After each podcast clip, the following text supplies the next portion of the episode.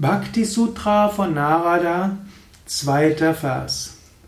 Bhakti ist tiefe Liebe, Parama Prema, zu diesem, dem Göttlichen. Om Namo Narayanaya und herzlich willkommen zum zweiten Vers des Bhakti Sutra als Teil der Yoga Vidya täglichen Inspiration. Narada schreibt im zweiten Vers darüber, was ist Liebe überhaupt? Was ist Bhakti? Bhakti ist Paramaprema, höchste Liebe, tiefe Liebe, zu diesem, zum Göttlichen.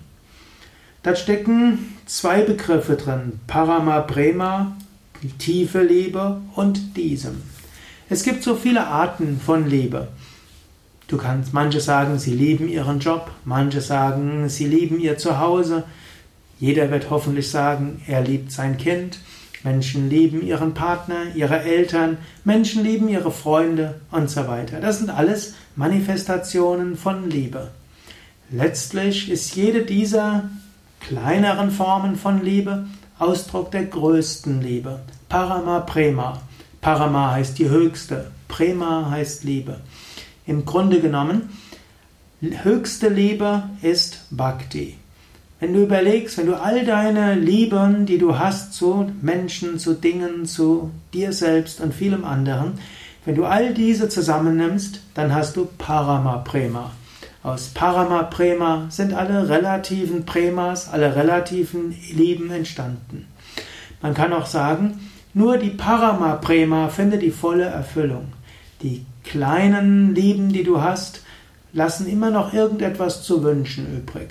Wenn du deine Mutter liebst, deinen Vater liebst, das ist großartig. Aber sie können dir nicht die Liebe so vollständig und dauerhaft geben und immer geben und gleichmäßig geben und immer für dich da sein.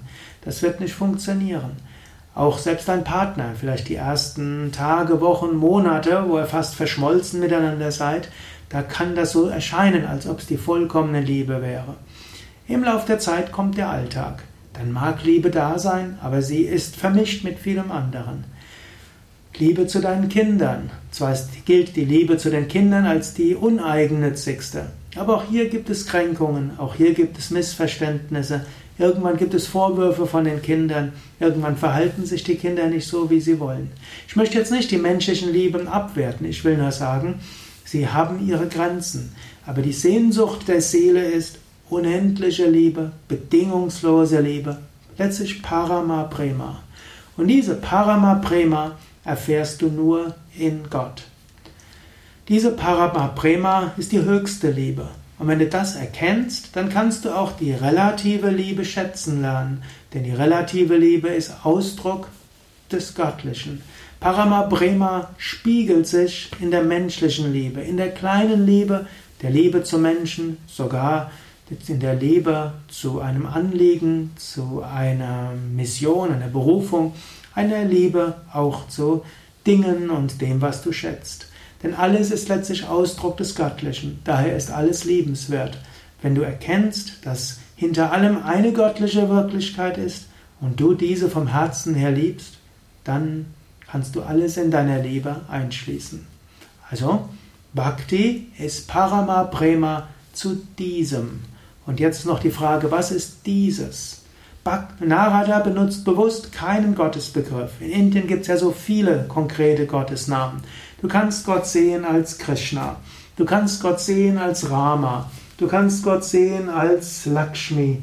Du kannst Gott sehen in so vielen verschiedenen Formen, Namen und Gestalten. Es ist nicht so erheblich.